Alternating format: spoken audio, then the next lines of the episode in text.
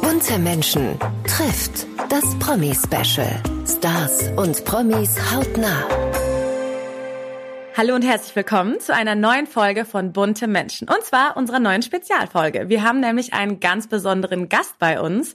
Ich würde sagen, einer der größten Sportlerinnen Deutschlands und natürlich die Ski-Ikone schlechthin, Maria Höfleriesch. Hallo, schön, dass du bei uns bist. Hallo Barbara, freue mich auch. Erzähl, wie geht's dir erstmal und hast du einen tollen Sommer bislang gehabt? Ja, also wirklich einen sehr schönen Sommer. Äh, vom Wetter her können wir uns ja wirklich, glaube ich, fast alle nicht beschweren. Es war ja äh, in ganz Deutschland auch sehr schön. Ähm, ich lebe ja äh, hauptsächlich in Österreich, allerdings im Sommer tatsächlich noch südlicher, ähm, nämlich in Italien.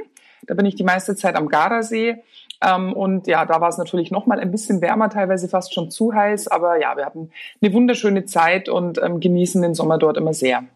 Das glaube ich. Gardasee ist ja auch einfach super für uns. Also auch für uns Münchner, weil du so schnell da bist. Genau. Ich war auch total gerne dahin. Aber wie bist du, also was bist du für eine Urlauberin? Äh, kannst du auch wirklich entspannen? Weil ich denke mir, gerade wenn man jetzt so auf dein Leben zurückblickt, äh, könnte man sich ja auch vorstellen, dass du schon immer jemand bist, der getaktet aufsteht und dann sofort Sport macht und, und, und. Ja, das ist bei mir tatsächlich am Gardasee auch so. Also wenn man da mehr oder weniger fest lebt, dann braucht man da schon ein bisschen strukturierten Alltag und den habe ich äh, am Gardasee genauso, als wie wenn ich ein Kitzbühel bin. Ähm, natürlich ist auch der ein oder andere Tag dabei, wo man sich's mal gut gehen lassen kann, vor allem die Wochenenden, aber unter der Woche ist das eigentlich so ganz normaler Alltag. Ähm, Urlaub tatsächlich ähm, habe ich so in der Form schon länger nicht mehr gemacht. Also das war eher immer, als ich noch Ski gefahren bin, das äh, direkt nach der Saison, wenn mal kurz Pause war, sage ich mal. Es ist ja wirklich sehr kurz. Das sind nur äh, zwei, drei Wochen direkt nach der, nachdem die, die letzten Rennen stattgefunden haben. Dann bin ich mit meinem Mann immer wirklich ins Warme geflogen, also richtig ans Meer, wo schöner Strand ist und so. Ähm, und jetzt, ähm, ja, da wir eben im Sommer am Gardasee sind, äh, fahren wir eigentlich zusätzlich dann nicht in Urlaub, außer vielleicht mal ein paar Tage Freunde besuchen äh, auf Mallorca oder auf Ibiza oder wo auch immer. Mhm. Ähm, denn ich bin ja auch noch auf der MS Europa 2 ähm, tätig ähm, als als Fitnesscoach für die Gäste an Bord quasi. Und da bin ich auch ähm, mehrere Wochen im Jahr ähm, mit, der, mit dem Schiff eben unterwegs, äh, werden auch immer wunderschöne Destinationen angefahren. Und ansonsten bin ich wirklich froh um die Zeit, die ich quasi zu Hause am Gardasee ähm, verbringen kann, denn das liebe ich wirklich sehr. Ja, das verstehe ich. Und bist du Team Pasta oder Team Pizza?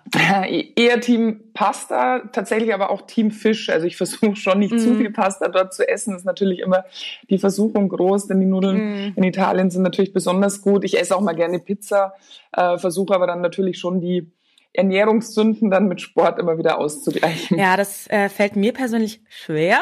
Ähm, aber gut, ähm, mir fällt es auch nicht immer leicht. Ich bin also bei mir ist auch wirklich so, ähm, ja, da musst du mir eh heute noch Tipps geben. Ähm, ich finde es wahnsinnig schwer, äh, Sport in meinen Alltag zu integrieren. Ähm, ich glaube, so geht's ja vielen Leuten so. Ähm, man muss halt einmal reinkommen, glaube ich, und dann diese Routine haben und dann läuft's. Aber hast du so einen Tipp, wie man irgendwie doch so ein bisschen sportlich aktiver werden kann unter der Woche? Ja, das ähm, ist natürlich immer leicht gesagt. Ich, ich sage immer, es, ähm, man hat so viele ja, also auch wenn man natürlich äh, voll berufstätig ist, aber man hat schon immer auch mal ein halbes Stündchen Zeit, wo man irgendwas machen kann. Am besten äh, ist natürlich immer einfach ein bisschen früher aufstehen und das gleich in der Früh erledigen, weil ich finde, man startet schon ganz anders in den Tag, wenn man sich morgens ein bisschen bewegt hat und sei es wirklich nur eine halbe Stunde spazieren zu gehen, äh, ist natürlich auch immer eine Frage, wo wohne ich? Ich rede mir da leicht, also sowohl in Kitzbühel als auch am Gardasee bin ich natürlich mitten in der Natur. Ähm, wenn man jetzt in der Stadt lebt, äh, ist es vielleicht auch nicht ganz so verlockend, im morgendlichen Frühverkehr dann da zwischen den Autos durchzumarschieren, aber einfach in der Früh schon ein bisschen Bewegung. Wenn es nicht draußen Spaziergang sein kann, dann einfach vielleicht so eine kleine Morgengymnastik sich zusammenstellen mit ein paar Übungen, dass der Körper ein bisschen auf Spannung kommt, ein bisschen Beweglichkeit, also ein paar Dehnübungen. Da reicht tatsächlich schon eine halbe Stunde. Und dann am Wochenende, wenn man frei hat, äh, natürlich will man da auch mal seine Ruhe, aber ich sage immer, am besten regeneriert man tatsächlich beim Sport, wenn man es richtig macht, also nie zu intensiv trainieren, ist auch immer wichtig. Da äh, vergeht einem auch schnell der Spaß, wenn man dann nach jeder Sporteinheit fix und fertig ist. Das muss auch gar nicht sein. Viel wichtiger ist eigentlich die Kontinuität und die Regelmäßigkeit. Ja, das stimmt. Ich habe ein bisschen Schwimmen für mich entdeckt, weil ähm, ich irgendwie das Gefühl habe, dass ich mich da nicht ganz so verausgabe. Ähm, beziehungsweise morgens, also ich habe immer das Gefühl, Schwimmen kann ich besser in meinen Alltag integrieren, als wenn ich jetzt eine Stunde laufen gehen würde oder so. Ja, und wo schwimmst du dann? Das würde mich jetzt interessieren. Ähm, also ich wohne in Schwabing in München und äh, da haben wir ähm, das Nordbad ähm, Schwimmbad und äh, das ist eigentlich immer ganz nett. Die haben ein schönes Becken, wo man schwimmen kann, ein paar Bahnen und das versuche ich manchmal immer wieder so morgens eine Dreiviertelstunde zu machen. Dann habe wow, ich wenigstens, das ist doch eh schon gut. Ja, wenigstens etwas gemacht, so ein bisschen. Ja, und Schwimmen ist natürlich auch eine super, ähm, ja, ein, einerseits Ausdauertraining und eben auch ein super Ganzkörpertraining, wenn man ja wirklich alle Muskeln da äh, sozusagen aktiv hat. Und ja, ich schwimme leider nicht so gern, aber es ist tatsächlich eigentlich ein sehr gutes Training. Wie ist es denn bei dir? Ich meine, du hast so viel gewonnen und hattest natürlich auch Verletzungen, hast ja, sehr viel erlebt in deiner Karriere. Ähm, hat man denn irgendwie noch irgendwann überhaupt noch was, was einen motiviert? Oder wenn man schon so viel gewonnen hat? Ja, also ähm, ich war natürlich schon immer ehrgeizig, aber am meisten motiviert hat mich einfach immer der Spaß an dieser Sportart. Also ich bin einfach Natürlich wäre jetzt auch gelogen, wenn ich sage jeden Tag, weil es ist nicht immer nur schön, äh, auch teilweise morgens um fünf oder äh, sechs oder sobald es halt hell wird, egal bei welchem Wetter, rauszugehen auf die Piste. Aber ich bin einfach immer schon gern Ski gefahren, als kleines Kind schon. Und dann natürlich die Erfolge, die dann irgendwann kamen, die motivieren einen auch dann noch zusätzlich. Mhm. Aber ich werde oft gefragt, warum ich eigentlich so früh aufgehört habe. Ähm, und da muss ich dann wirklich antworten, ja, weil ich einfach gemerkt habe, die Motiva Motivation lässt nach. Und es ist dann einfach, ähm, ja, glaube ich, auch wichtig, dass man den richtigen Zeitpunkt einfach erwischt, um aufzuhören, wo man wirklich auch noch, ich sag mal, an der Spitze ist und dann nicht irgendwann mal aufhören muss, wenn man nicht mehr mithalten kann. Und wie du schon gesagt hast, ich hatte viele tolle Erfolge, ähm, wo ich auch sehr stolz drauf bin, aber es ging nicht immer nur bergauf, es ging auch oft bergab. Ich hatte schlimme Knieverletzungen, wo ich mich wieder zurückkämpfen musste. Ja. Und ich war ja dann 29, äh, zum dritten Mal Olympiasiegerin, wo ich mir gedacht habe, okay, jetzt bin ich zwar noch einigermaßen jung, aber ich habe jetzt so viel erreicht und besser wird's, glaube ich, nicht mehr. Und es ist ja auch jeden Tag diese Verletzungsgefahr dabei, dass wieder was passiert. Und ich habe gemerkt, die Motivation ist nicht mehr so groß, da einfach noch alles dafür zu geben. Und das muss man, weil sonst ähm, ja, fällt man zurück, die Konkurrenz ist stark und ähm, ich habe gemerkt, das ist genug. bin natürlich keine Leistungssportlerin, aber ähm, empfinde ich eigentlich als total richtig, wie du es sagst, weil ich glaube auch viele Leute, egal in welcher Branche, ähm, machen dann doch noch viel zu lange, weil sie sich so schwer tun, loszulassen. Und ich glaube, du hast doch an dem perfekten Moment aufgehört. Glaube ich auch. Also, wie du schon gesagt hast. Ja. Aber ja, wie du es gesagt hast, du hattest ja ähm, ja einige Verletzungen und äh, du galtst ja auch früher schon so ein bisschen in der Presse als die Stehauffrau, äh, die sich dann immer besonders stark zurückgekämpft hat. Ähm, woher hast du denn immer deine Power genommen? Also woher, was hat dich denn so, hast du so ein Mantra oder was machst, was macht dich immer so stark? Ja, ich glaube, das sind mehrere Kombinationen, die dann zusammenspielen müssen. Also ähm, gut, da ist das eine Mal, wenn man eine Niederlage, wie man eine Niederlage wegstecken kann, wenn man einfach mal ein Rennen vergeigt hat. Da hatte ich, glaube ich, einfach die Fähigkeit, das schnell abzuhaken und wieder nach vorne zu schauen.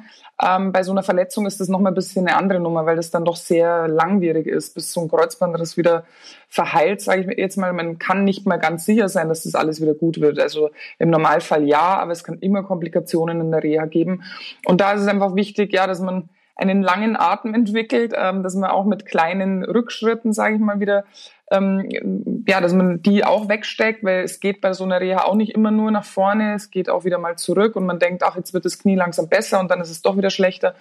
Das ist mal das eine. Ähm, da habe ich einfach ein gutes Durchhaltevermögen ähm, entwickelt auch in der Zeit. Ich mm. habe gemerkt, ich muss da jetzt durchbeißen, weil sonst ähm, geht es nicht. Und dann ist schon auch wichtig ähm, das Umfeld, was man was man hat, die Familie, die einem Rückhalt gibt und auch das Trainerteam. Ähm, da, es war schon wichtig in der Zeit, dass ich gemerkt habe, die glauben an mich und und die äh, unterstützen mich weiter, egal was kommt. Ja, okay, das verstehe ich.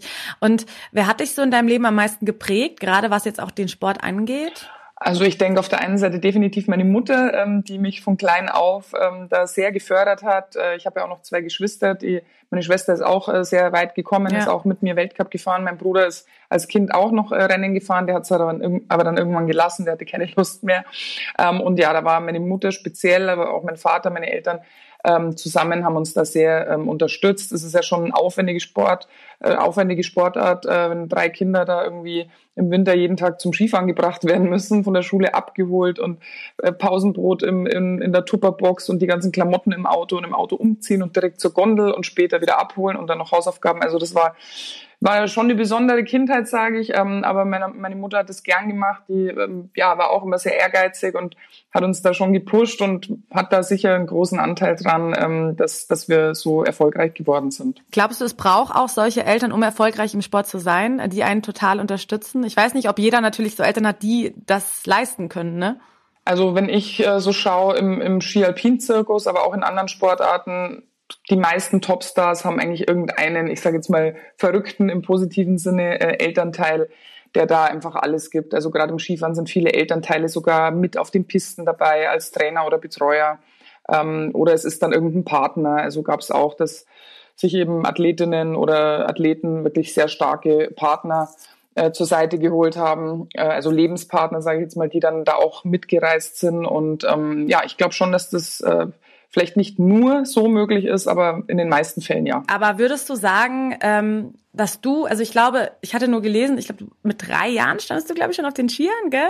Also, ja, nicht mal ganz drei Jahre. Ja, Wahnsinn. Glaub, also es war sogar mit zwei, ja. Also du hast wirklich sehr früh gestartet. Hattest du denn auch selbst oder kannst du dich an einen Moment erinnern, wo du dachtest, okay, das ist mein Ding, das will ich hauptberuflich machen. Hier will ich ganz nach oben. Naja, das ist schwer, wenn ich mich da zurückerinnere. Ich wusste schon, dass das immer so mein Traum war, aber so als kleines Kind, da sagt man das halt so, ja. Da weiß man ja auch noch gar nicht, was das alles bedeutet und was da dahinter steckt. Aber ich kann mich an einen Moment erinnern, es war 1998 dann schon, also ich glaube, ich war 13 Jahre alt, da waren die Olympischen Spiele in Nagano im Fernsehen. Und da waren ja die deutschen Damen sehr erfolgreich. Und ich fand es schon immer so cool mit den Zebra-Anzügen, äh, weil da waren die Deutschen natürlich, natürlich immer sofort zu erkennen. Und dann war eben ein Rennen, da waren Katja Seitzinger, Martina Erdl und Hilde Gerg gemeinsam auf dem Podium gestanden, haben also Gold, Silber und Bronze gewonnen. Und mit ihren drei Zebra-Anzügen standen die da. Und da war ich vom Fernsehen und dann dachte ich mir so, das will ich auch mal, da will ich auch mal hin. Und ähm, gut, da war ich schon 13, also da äh, bin ich dann schon drei, Jahr, ja, drei Jahre später jung. schon mein erstes Weltcuprennen gefahren, was ich mir ja, zu dem Zeitpunkt auch noch nicht hätte vorstellen können. Aber das war genauso die Zeit, wo sich das dann wirklich in Richtung Profisport, richtig Profisport entwickelt hat, war dann natürlich äh, eine Zeit lang noch etwas schwierig mit der schulischen Belastung nebenbei, weil ich bin aufs Gymnasium gegangen, habe Abitur gemacht und hatte dann mit 16, als ich eigentlich schon im Weltcup-Team dann war, schon wahnsinnig viele Fehltage und wollte dann eigentlich die Schule auch abbrechen, weil ich gesagt habe, was soll jetzt noch in die Schule gehen? Ich werde eh Skirennfahrerin. Ja, klar. ähm, aber Gott sei Dank haben meine Eltern und auch meine Trainer damals gesagt, nee, nee, du machst schon mal die Schule fertig. Man weiß nie, was passiert. Äh, es ist, äh, auch wenn du jetzt ein großes Talent bist und vielleicht schon Juniorenweltmeisterin oder so, aber es kann trotzdem eine Verletzung alles zunichte machen oder es kommt doch anders. Also ich habe es dann durchgezogen, bin dann äh, tatsächlich mit 17 nach Berchtesgaden aufs Skigymnasium, musste zum Glück nicht ins Internat, sondern mein damaliger, Trainer, der hatte eine Ferienwohnung, ähm, wo ich wo ich dann quasi dieses eine Schuljahr äh, untergekommen bin und ähm, habe das dann irgendwie durchgewirkt, sage ich jetzt mal, aber war im Nachhinein dann schon, gerade als ich dann meine schlimmen Verletzungen hatte, wo, wo auch ein Karriereende im Raum stand, war ich schon sehr froh, dass ich dieses Abitur in der Hinterhand habe. Ja, Gott sei Dank. Aber alle Hörer, die jünger sind, ne, immer alles abschließen, man weiß nie, was kommt. Genau. So ist es immer, aber es sagen ja auch immer Eltern zu einem, ne? Aber ich meine, ich kann mir auch vorstellen, ich meine, äh, du warst ja, wie gesagt, sehr jung und das ist ja schon tough. Ne? So ein Tag ist ja schon sehr tough. Du trainierst jeden Tag, du bist immer, ja, musst immer performen, ja, und üben und üben. Ähm, gerade als Teenager denke ich mir, ist es ja auch manchmal echt schwer. Also hattest du dann auch mal so Momente, wo du irgendwie gedacht hast, boah, ich verpasse hier gerade was in meiner jungen Zeit? Ja, werde ich oft gefragt und im Nachhinein muss ich sagen, ja, irgendwie gab es da bestimmt Momente, aber ich habe das zu dem Zeitpunkt ähm, eigentlich nicht so empfunden, weil ähm, natürlich hat es mich genervt, wenn ich äh, Nachmittag bei 30 Grad zum Konditionstraining musste und bei der Sprungschanze die Treppen hochsprinten musste, während andere im Schwimmbad lagen. Und natürlich hat es mich genervt, wenn ich äh, irgendwie am Wochenende zum Gletschertraining musste und meine Schulkameradinnen sind die zum ersten Mal ausgegangen in die Disco und so. Aber dafür habe ich halt andere Sachen erlebt, die die ihr ganzes Leben lang mir äh, erleben werden. Ich war mit 16 schon das erste Mal mit der Weltcup-Mannschaft dabei in Neuseeland habe hab die Sommer, es hört sich jetzt toll an, ist dann nach 13 Jahren äh, oder 14 auch nicht mehr so toll, habe aber die Sommer immer in Neuseeland und Südamerika verbracht. Also ich war in Chile, Argentinien zum Training, weil dort ist ja, sind ja die Jahreszeiten andersrum, deswegen sind wir da immer runtergeflogen. Das waren natürlich äh, schon auch tolle Erlebnisse, wo ich überall rumgekommen bin.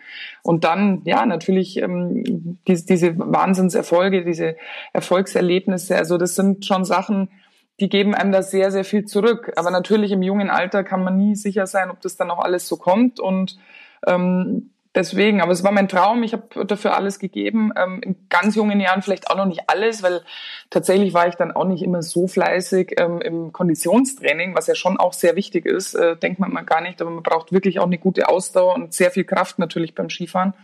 Und da bin ich dann eigentlich erst so richtig professionell geworden, als ich mich tatsächlich zweimal so schwer verletzt habe. Also ich habe mir im gleichen Jahr zweimal das Kreuzband gerissen, Anfang des Jahres das rechte Ende des Jahres das linke. Mhm. Und da habe ich gemerkt, okay, äh, jetzt verpasse ich hier gerade zwei Jahre am Stück alles und verliere voll den Anschluss. Und wenn ich jetzt nicht mich fit mache und mal richtig Gas gebe, dann wird es nichts mehr. Und ähm, deswegen sage ich im Nachhinein, so schlimm die Zeit war, aber es war wahrscheinlich das Beste, was mir passiert ist, diese Verletzungen, weil in der Zeit habe ich mal richtig gemerkt, mich durchzukämpfen und durchzubeißen und eben auch nochmal eine ganz andere ähm, Stufe der Professionalität dann erlangt. Und ähm, was glaubst du, ähm, welche Eigenschaft muss man mitbringen, um im Sport, im Leistungssport erfolgreich zu sein? Ah, da gibt es sicher einige Dinge, die man mitbringen muss. Also ganz wichtig ist natürlich immer Talent. Also ähm, Talent ist schon, ein, ich sage mal nicht die Grundvoraussetzung, aber eine wichtige Voraussetzung. Es gibt sicher auch Leute, die vielleicht ein bisschen weniger Talent haben, die aber dann mit äh, wirklich einem eisernen Willen und ganz viel Training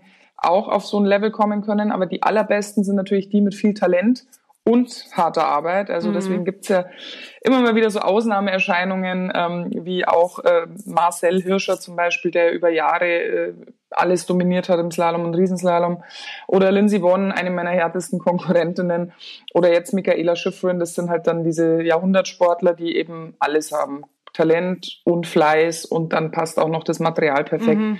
Also das ist dann, wenn alles zusammenpasst, dann kommen eben so Seriensieger raus und von denen gibt's ja nicht allzu viele. Ich finde, du wirkst ja auch, also sowohl jetzt in deiner Karriere als auch so, wenn man dich in der Öffentlichkeit wahrnimmt, immer super, also A, finde ich, wirkst du schon immer super optimistisch und aber auch sehr tough und selbstbewusst so, ne? Also ähm, du bist schon, ich weiß, das ist immer die Frage, wird man gerne als starke, taffe Frau bezeichnet? Wie siehst du das denn? Hm, ja, also generell finde ich es eigentlich nicht schlecht. Ähm, manchmal ist die Gefahr, dass man dann auch sehr hart rüberkommt und das mhm. bin ich eigentlich gar nicht. Also ich bin auch sehr sensibel teilweise, also weil du jetzt sagst, total selbstbewusst, also das täuscht auch manchmal. Also mhm. viele machen manchmal einen total selbstbewussten Eindruck und, und sind es aber dann gar nicht so. Also ich würde jetzt nicht sagen, dass ich überhaupt nicht selbstbewusst bin, aber ich habe natürlich schon auch meine Momente, wo ich Selbstzweifel habe und wo ich mich nicht so wohl fühle in meiner Haut oder wo ich mich irgendwie ungut beobachtet fühle.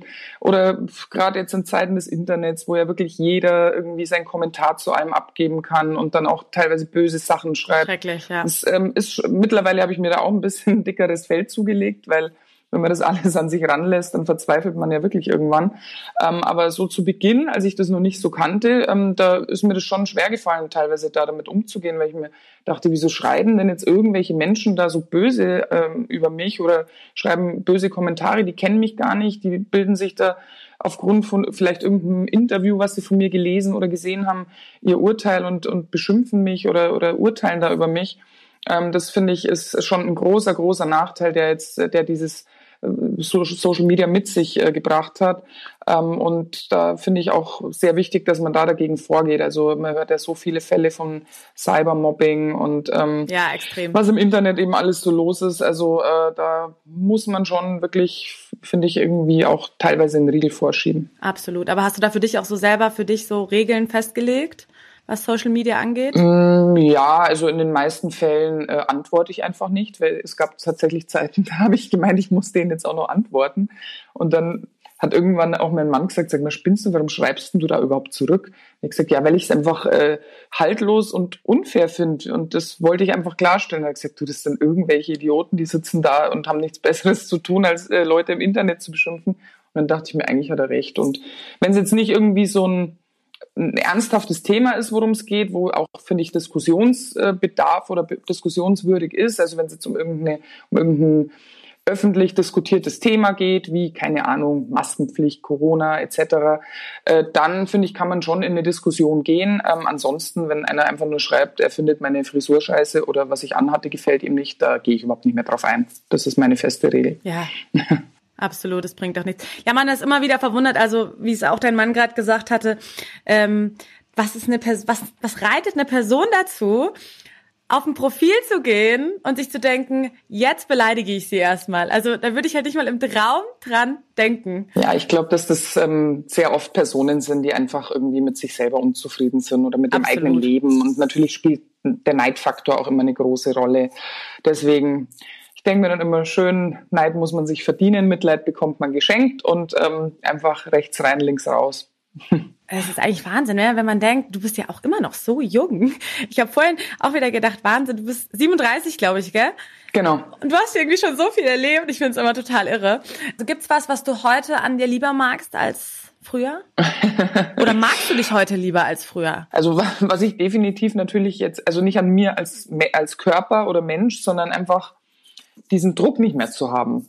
Also es war wirklich eine, eine schöne Zeit, meine Skikarriere, ich möchte es auch nicht missen. Mhm. Aber es war schon wirklich ein Hamsterrad. Und ähm, wenn viele, viele denken immer, naja, Skifahren, das geht ja nur von November bis März, aber es war wirklich eine ganze Jahressportart. Ich habe es ja vorher gerade schon erzählt, wir waren wochenlang in Südamerika.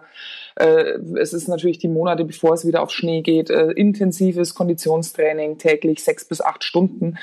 Ähm, und natürlich permanent mit diesem Ding im Kopf, okay, ich mache das jetzt alles, um nächstes Jahr wieder schnell Ski zu fahren und dann läuft es vielleicht im Sommertraining nicht so, die Zeiten passen nicht, man macht ja im Sommer schon Zeitläufe gegen die Teamkolleginnen, man testet Material aus und je näher es zur Saison geht und ähm, man kommt irgendwie nicht in Form, dann wächst natürlich die Panik und dann kann man nicht mehr ruhig schlafen. Also ähm, es ist schon nicht so lap lapidar. Ich weiß, dass in der freien Wirtschaft auch viele Leute sehr viel Druck haben in, im Job. Ähm, aber im, im, Leistungssport kommt halt dann noch eben dieses Öffentliche dazu, dass man, das permanent dann über einen berichtet wird, wenn man, natürlich auch, wenn man Leistung bringt im positiven Sinne, aber wenn nicht, dann, ja, macht einen die Presse schon auch mal ganz schnell äh, wieder runter. Die Fallhöhe natürlich, wenn man ähm, schon sehr erfolgreich war, die ist dann natürlich auch hoch.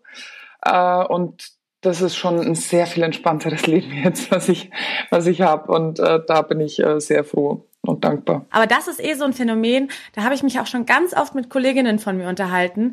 Manchmal habe ich das Gefühl, das ist so ein Phänomen der deutschen Presse, die besonders gerne ganz schnell Leute ganz hoch feiern, aber auch ganz schnell fertig machen. Also ganz schnell. Der Fall ist wirklich ganz, ganz, ganz schnell. Von hoch nach tief. Also ja, hat man schon oft den Eindruck, finde ich auch. Ich finde auch, die deutsche Presse ist ja, da spielt Neid, glaube ich, ein Faktor auch. Man gönnt den Leuten auch nichts irgendwie, ne? Also es ist ja, das ist für mich in allen Bereichen immer wieder. Es ist schön, dass du das als ja. Journalistin der deutschen Ja, nein, weil das doch, ich, ich finde schon, also ich, ich nehme das schon immer so wahr. Ähm, gefeierte Stars, die in anderen Ländern, ja, glaube ich, niemals so dann behandelt werden würden von der Presse, ja. Also ich finde das schon manchmal richtig schlimm. Also sowohl Sportler, aber es geht genauso um Schauspieler oder egal wer. Also sobald du in der Öffentlichkeit stehst, ist es echt ambivalent. Ja, und wie manchmal dass sich alle freuen, wenn endlich mal was Schlechtes passiert ja. derjenigen Person. Das, den Eindruck habe ich auch oft, ja. Ja, ja, total. Die Pandemie, du hattest ja auch Corona, da hattest du ja auch in der Vergangenheit schon mal drüber gesprochen. Wie geht's dir jetzt? Also war die Pandemie, wie hast habt ihr die auch erlebt, auch du und dein Ehemann für euch als Paar? Ich hatte es sogar tatsächlich zweimal. Also ich hatte es ganz, ganz zu Beginn, also bevor die, der ganze, äh, das ganze Impfen und so äh, losging, ganz zu Beginn hatte ich's. Und dann hatte ich es tatsächlich nach der Boosterimpfung nochmal, äh, letztens, letztes Silvester. Gut, aber da, da waren wir in Kitzbühel und da waren ja relativ lockere Beschränkungen dann und ähm, ja, da hat es auch so ziemlich jeder dann be bekommen. Es war ja dann irgendwie eine andere Variante, deswegen hat dann, glaube ich, auch die Boosterimpfung äh, da nicht ähm, geholfen, das äh, eben nicht zu bekommen. Ähm, mir ging es beide Male jetzt nicht besonders schlecht. Also ich äh, würde jetzt nicht sagen, dass es äh, sehr viel schlimmer war als eine ordentliche Erkältung oder vielleicht eine Grippe eben auch. Ähm, aber ansonsten ja, sind wir eigentlich gut durch die Pandemie gekommen. Natürlich war wie bei jedem das Leben etwas anders, aber ist natürlich, wenn man ähm, in Kitzbühel äh, ist, äh, wo dann wirklich tot war. Also es sind ja im Winter immer sehr viele Münchner in mm. Kitzbühel und da ist ja schon immer zumindest bis Ostern ziemlich Remi-Demi und die auf den Skipisten noch was los und es war wirklich von heute auf morgen irgendwie total ausgestorben und gespenstisch irgendwie, wenn man durch einen Ort gelaufen ist. Also man durfte ja zumindest noch einkaufen gehen oder so und diese Vorderstadt, wo ja immer ja, wo man gewohnt ist, da ist immer was los, war einfach leer. Ähm, aber gut, man hat sich ja dann irgendwie auch relativ schnell dran gewöhnt, äh, weil man hat ja dann auch gemerkt, okay, das geht jetzt noch eine Weile. Ähm, wir haben in der Zeit, also mein Mann und ich zusammen, wir haben das äh, super für uns genutzt. Wir haben sehr viel Sport miteinander gemacht. Ähm, als man dann wieder durfte, sind wir viel spazieren gegangen. Tatsächlich, das Wetter war ja sehr schön da 2020 äh, im März und April. Und ja, haben ähm, einfach mal gesund gelebt, auch eine Weile. Also mal durch das, dass man ja nicht ausgehen konnte, mal wirklich nur gesund gegessen, kein Alkohol getrunken für einige Wochen. Also uns hat das sehr gut getan, aber wir waren dann schon auch froh, als es wieder, als die Restaurants wieder aufgemacht haben und so ein bisschen Normalität zurückgekehrt ist. Aber dann war natürlich der nächste Winter äh, wieder so schrecklich. Da sind wir dann tatsächlich ähm, für einige Zeit an den Gardasee geflüchtet, weil da waren die Bestimmungen nicht ganz so streng. Mhm. Also wir haben dann äh, Februar, März äh, viel Zeit dort unten verbracht. Da kommt der Frühling ja auch schon ein bisschen früher und da waren die Infektionszahlen dann auch nicht ganz so hoch. Also ähm, ja, wir haben das Beste, versucht das Beste aus der, aus der Situation zu machen und hoffen jetzt natürlich wie alle, dass der kommende Winter ein bisschen normaler wieder läuft. Ja. Wir hoffen, dass die Zahlen nicht wieder so hoch schießen und ja, das, ähm, ich, ich, manchmal verstehe ich es nicht, weil es gibt dann wieder Berichterstattungen, dass nachweisbar die Maßnahmen gar nicht so wirklich ein, eine positive Einwirkung hatten und dann werden aber trotzdem wieder ähm, Maßnahmen beschlossen. Also es ist ein wahnsinnig schwieriges Thema. Ich will da jetzt auch gar nicht tiefer einsteigen, weil da gibt es so kontroverse Meinungen. I know, ja. Das hat mhm. eh die, die Gesellschaft so gespalten. Also was allein ich mitbekommen habe, dass da Familien, äh, nicht zerbrochen, aber wahnsinnige Familienstreitigkeiten, also jetzt bei uns nicht, aber natürlich immer Diskussionen über ja, das ja, Thema klar. und zerbrochene Freundschaften etc. Also traurig, dass, dass uns so, so ein Thema so heftig heimgesucht hat und hoffentlich nicht weiter heimsucht. Hoffen wir, wir kommen gut durch den Winter. Ja, ich klopfe mal schnell aufs Holz. Äh, dass wir, ich habe auch ein bisschen Angst vor, vor dem Herbst wieder, aber wir denken mal positiv, äh, dass es einigermaßen alles läuft. Aber ähm, umso schöner, dass ihr das trotzdem gut äh, ja überstanden habt. Und ich meine, du und dein Mann, ihr seid ja auch schon länger zusammen. Ähm, was würdest du sagen, was macht denn eine gute Partnerschaft aus? Um, ähm, also auf jeden Fall, dass man, das hat man während Corona gesehen, weil ich glaube, da gab es dann doch auch die ein oder andere Trennung oder heftige Streitereien. Also dass man tatsächlich ja. im schlimmsten Fall 24-7 zusammen sein kann. Mhm. Also ich glaube, ähm, Corona hat da auch einige Beziehungsprobleme mal so richtig aufgedeckt, weil solange man sich immer so im normalen Joballtag ähm, eine Weile aus dem Weg gehen kann, kommt das ja manchmal vielleicht gar nicht so raus, dass vielleicht das eine oder andere nicht passt. Ja? Wenn man dann einfach nur so das Nötigste am Abend und am nächsten Tag geht jeder wieder in die Arbeit und während Corona also ich habe gemerkt, ich verbringe ja eh relativ viel Zeit mit meinem Mann, ähm, wobei der jetzt im Moment leider auch sehr viel unterwegs ist. Aber ich merke dann schon so nach paar Tagen, wie ich ihn vermisse. Also auch nach mhm. elf Jahren Ehe. Ähm, ich bin tatsächlich gerne täglich mit ihm zusammen. Und wenn wir dann mal so länger als eine Woche getrennt sind, dann ähm, ja, bin ich schon fieberig entgegen, wenn wir uns wiedersehen. Und ähm, bin tatsächlich jetzt gerade bei meiner Schwester in Garmisch und wir haben uns jetzt schon fast zwei Wochen nicht gesehen und ich fahre heute zurück nach Kitzbühel und freue mich schon sehr. Ah, schön. Und ja, gut, um auf deine Frage zurückzukommen, also eine Partnerschaft macht eben aus Vertrauen, äh, gegenseitiges Vertrauen und dass man sich auf den anderen verlassen kann, eben auch in schwierigen Zeiten. Und ähm, ich finde auch, dass man nicht bei jeder Krise auch gleich das Handtuch wirft. Also ich glaube, Krisen sind normal in Absolut. Beziehungen und auch in Ehen und ähm, manchmal muss man dann einfach auch ähm, mal kämpfen und ähm, verzeihen und ähm, nochmal eine Chance geben, was auch immer passiert ist. Ja, total. Ich glaube, das ist ja eh so ein Struggle, was viele haben heutzutage, dass die Leute so schnell aufgeben, ne? Ja. So sagt mir meine Mutter auch immer, ihr gebt alle viel zu früh auf, ihr in der jungen Generation. Hm. ähm, War sicher früher anders. ja, das stimmt. Aber ja, umso schöner und da bin ich, ja, freue ich mich für dich, dass du heute deinen Mann wieder siehst, nach zwei Wochen. Was mich jetzt aber nochmal interessieren würde, hm, weil wir auch vorhin darüber geredet haben, ne, über Themen, die natürlich so ein bisschen für Diskussion sorgen, wie jetzt Corona. Ähm, ich weiß nicht, ob, ob du überhaupt dazu was sagen kannst. Mich würde nur interessieren, gerade ist ja wieder viel in den Medien Missbrauch im Schwimmsport. Ne? Äh, ist ja wieder ein aktuell ein sehr großes Thema. Ich weiß nicht, gab es sowas auch im Skisport, im Wintersport? Kennt ihr da was? Habt ihr da was irgendwo mal mitbekommen? Also ich habe überhaupt gar nichts mitbekommen in, in der Richtung. Also äh, bei uns im Team sowieso nicht, aber auch in, in anderen Teams nicht. Äh, es gab vor ein paar Jahren mal einen kleinen klein, also es gab da schon einen Skandal im österreichischen Skiverband, wo es aber um vergangene Zeiten ging, also irgendwie 70er mhm. oder 80er Jahre, glaube ich. Ähm, da hat eine eben, wie es jetzt öfter schon passiert ist, ähm, viele, viele Jahre später eben ähm, ist mit der Geschichte rausgegangen, ähm, sehr schwieriges Thema. Also ähm, es äh, ist vor allem so viele Jahre später, teilweise sind die Leute, die da beschuldigt werden, dann auch schon tot. tot. Mhm. Auf jeden Fall ist es natürlich grauenvoll, wenn, wenn solche Dinge passieren und ähm, da muss auf jeden Fall dagegen vorgegangen werden. Also da gibt es ja überhaupt kein Vertun. Es wäre natürlich nur gut, ähm, diese Dinge, so schwer wie es wahrscheinlich ist, äh, so schnell wie möglich anzusprechen, weil je länger natürlich die Zeit vergeht, desto schwerer ist es wahrscheinlich irgendwie, diese Dinge auch nachzuweisen und die Leute zur Verantwortung zu ziehen. Deswegen also mein Appell an jeden, ähm, dem Dinge dieser Art widerfahren, habt den Mut und sprecht mit anderen drüber und ähm, geht da sofort dagegen, ja, um diesen Leuten das Handwerk zu legen. Absolut. Nur dann kann sich was ändern. Nee, aber danke dafür für deine Einschätzung, weil ja, es ist irgendwie verrückt, ähm, dass das so oft im Schwimmsport passiert. Ähm, mhm. Weil da gab es ja wirklich in den vergangenen Jahren wahnsinnig viele Fälle. Und deswegen hätte mich mal interessiert, wie das im Skisport oder allgemein im Wintersport einfach ist, ob es da auch viele dieser Fälle. Ja, ich denke, im Schwimmsport liegt es natürlich schon ein bisschen dran, dass die eh ja. nur in Badehosen und dann ja. in der Duschkabine und so. Das Klar. sind natürlich Situationen, die kommen beim Skifahren jetzt eher selten vor. Also da sind wir immer alle dick angezogen und Helm auf und äh, man kommt vom, vom Berg zurück und jeder geht in sein Zimmer. Also da ja. gibt es einfach so Situationen, dass man mit dem Trainer in der Dusche ist oder so. Das gibt's da nicht. Du bist ja, wie gesagt, noch sehr jung. Aber hast du Struggles mit dem Älterwerden? Also denkst du jetzt schon so, oh Gott, dann 40 Hilfe?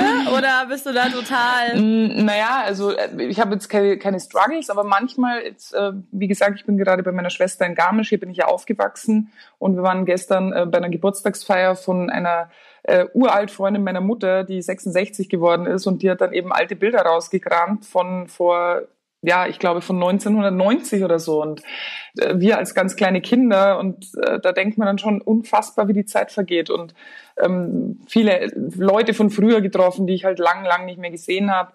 Ähm, aber ich habe keine Probleme damit, aber ich denke, ich schaue schon manchmal zurück und denke mir unglaublich, wie, wie viel ich schon erlebt habe, was schon alles passiert ist in meinem Leben. Und ja, tatsächlich, dass ich jetzt auf die 40 zugehe, ähm, ja, ist irgendwie strange, ja. Ja, die Zeit verfliegt so schnell, ne? Also ich habe zu meiner Schwester jetzt gesagt, vor 30 Jahren, also war meine Mutter so alt wie ich jetzt, als wir eben kleine Kinder waren. Und ähm, das ist ein komischer Gedanke irgendwie.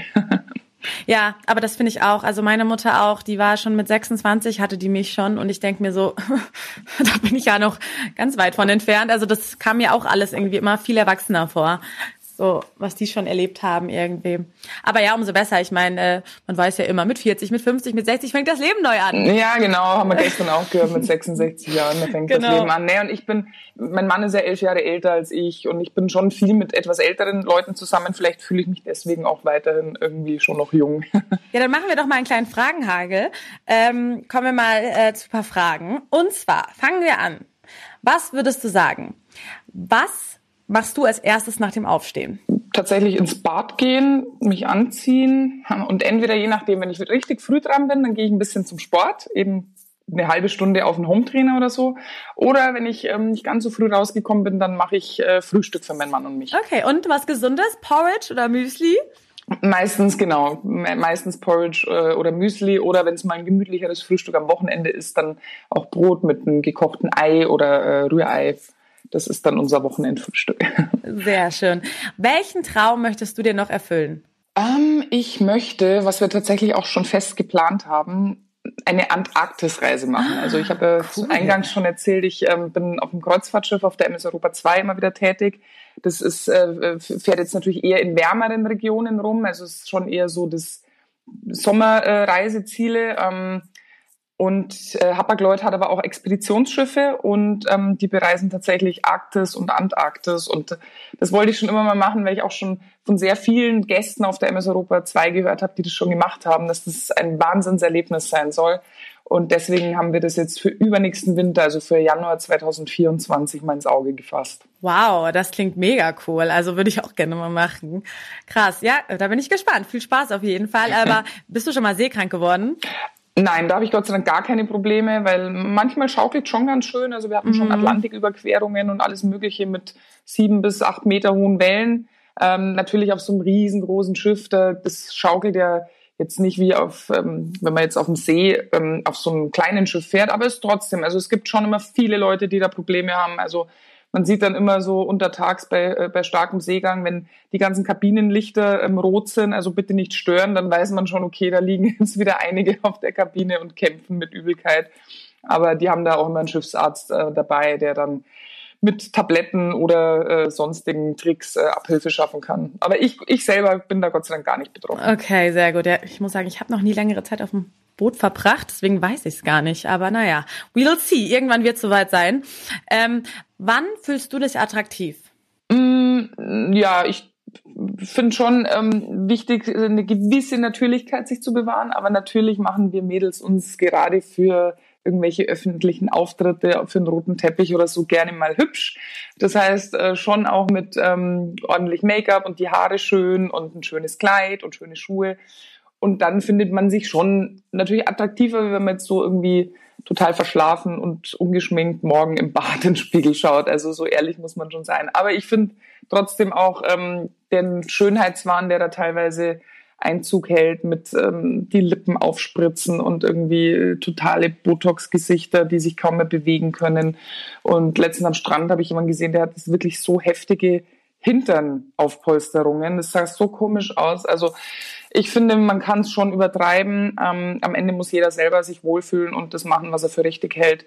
Ähm, ich versuche da so einen Mittelweg zu finden. Also ich finde, am roten Teppich kann man sich schon mal ein bisschen aufbrezeln, aber ich muss jetzt nicht geschminkt ins Fitness Fitnessstudio oder mhm. zum Sport generell. Also da kann man dann auch mal ohne. Ja. Total. Ja, das ist eh immer so witzig. Äh, in meinen früheren Zeiten, wo ich im Fitnessstudio war, fand ich das immer faszinierend, wie da Mädels waren, die glücklich von oben bis unten top gestylt waren, mit einer Schicht Make-up und die Haare gestylt und ich mhm. saß einmal mit hochrotem Kopf und dachte so, wieso schminkt man sich, wenn man zum Sport geht? Ja. Das ist so geil. Das machen wirklich so viele Mädels. Das ja. ist echt herrlich. Und dann läuft's überall runter und dann muss man sich mit dem Handtuch dann das Make-up abwischen. Also ich finde vor allem, wenn man so richtig, also ganz ehrlich gesagt, wir haben uns zum Skifahren dann früher, weil das ist natürlich, wenn man ins Ziel kommt und man muss direkt ja, vor die Kamera und so, wir haben uns auch ein bisschen geschminkt zum Skifahren, aber beim Skifahren schwitzt man ja auch im Normalfall nicht so. Wenn man jetzt ins äh, Fitnessstudio geht und da irgendwie eine, eine halbe Stunde oder dreiviertel Stunde am Crosstrainer oder auf dem, ähm, auf dem Ergo-Bike sitzt, ähm, dann macht, finde ich, jetzt Make-up nicht so viel Sinn. Ja, absolut. Nee, cool.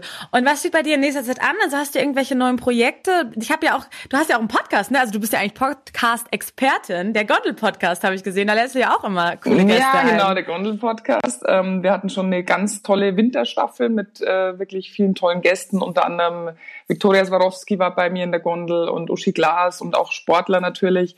Ähm, und jetzt äh, läuft gerade eine Sommerstaffel, ähm, wo ähm, der erste Gast jetzt Franziska Knuppe ähm, war. Ja, habe ich reingehört. Mhm. Genau, und ähm, wir machen immer eine Bergfahrt und eine Talfahrt. Das sind dann eben jeweils zwei kurze Episoden von ungefähr zehn Minuten und es ist tatsächlich recht kurzweilig, äh, kommt auch ganz gut an und macht mir sehr viel Spaß. Es ist irgendwie was Besonderes, so also das einzig Schwierige ist, man kann es eben nicht so wie wir jetzt remote machen, ähm, mhm. von äh, Computer zu Computer, sondern ich brauche halt die Gäste wirklich in der Gondel, weil da kommt richtig diese Atmosphäre rüber, wenn man hört, wie die Gondeln über die Rollen rattern und die Leute sprechen auch anders. Wenn die da in, in der Gondel sitzen und auf Kitzbühel runterschauen, dann sagen die halt eher mal Sätze wie, ach, schau mal, wie schön hier. Das sagt man natürlich jetzt so vom Computer eher weniger und deswegen ist das, finde ich, was ganz Besonderes und ähm, ja, ich hoffe, wir können das noch lange fortsetzen. Total, ja, voll cool. Also alle reinhören auf jeden Fall. Ähm, und ähm, was natürlich für mich als Münchner extrem wichtig ist, bist du schon in Wiesenstimmung? also ähm, ich muss ganz ehrlich sagen, ich bin jetzt nicht der aller allergrößte Wiesenfan. Ich gehe schon mal ganz gern. Wir gehen auch zum Anstich. Ähm, also wir sind eigentlich das erste Wiesenwochenende komplett im Einsatz. Wir gehen zum Anstich und dann am nächsten Tag haben wir tatsächlich drei Termine. Also teilweise sind es ja auch ähm, nicht nur Spaß- und Freundetermine, sondern auch nee, ähm, Jobsachen auch, ja. Ja, also wir machen zum Beispiel immer die immer am ersten Sonntag die Laureus-Wiesen. Also ich bin ja ähm, Academy-Member bei Laureus äh, Sport for Good. Ja. Ähm, und die machen wirklich immer einen ganz netten ähm, ja, auch für den guten Zweck natürlich. Also die verkaufen dann die Tische an Leute, die mit uns eben gerne auf die Wiesen gehen würden. Und das ist immer recht gut besucht. Cool. Da sind nette Leute da. Ähm, das ist am, am Sonntagnachmittag dann. Wir sind allerdings vorher schon ähm, auch auf einer eingeladenen und abends haben wir dann nochmal beim Almauftrieb so unseren eigenen Tisch. Äh, da machen wir dann nochmal ein bisschen Gaudi. Aber dann nach zwei Tagen reicht's mir tatsächlich. Also ich hoffe, ich komme auch ein bisschen zum Achterbahnfahren, weil es macht mir auch sehr viel Spaß. Leider fährt mein wollte ich gerade ja, fragen, fährst du gerne mit mir, weil der, der der mag das nicht so gern. ähm, aber ja, ich finde meistens schon irgendwie entweder der Sohn von meinem Mann, der fährt mit oder irgendeine Freundin. Ich krall mir schon immer irgendjemand, der das mit mir macht. ja, cool. Ja, ich finde auch, also klingt auch nach vollem Programm bei dir. Ich finde auch so, meistens so zwei Tage, dann denke ich mir auch schon wieder, okay, jetzt reicht's auch wieder, war nett, ähm, aber dann ist es auch schon wieder okay. Und ich feiere immer die wilde Maus, ganz klassisch. Mm, also es muss super. einmal sein. Da, da hat man immer das Gefühl, weil es so alt ist, man knallt raus, aber ich lieb's irgendwie. Ja, ja, dann vielen, vielen Dank äh, für deine Zeit äh, und ähm, für das schöne Gespräch. Und ich hoffe, ähm, dass du ganz viel Spaß hast auf der Wiesen und nicht krank wirst. Ähm, das ist meine Angst, nämlich so ein bisschen, dass ich gleich wieder mit, mit der Wiesengrippe irgendwo lande. Mm. Und ähm, wünsche dir heute noch einen wunderschönen Tag. Vielen Dank, wünsche ich dir auch. Danke. Stars und Promis hautnah. Bunte Menschen trifft das Promi-Special. Jeden Monat eine neue Folge. Ein bunter Original Podcast.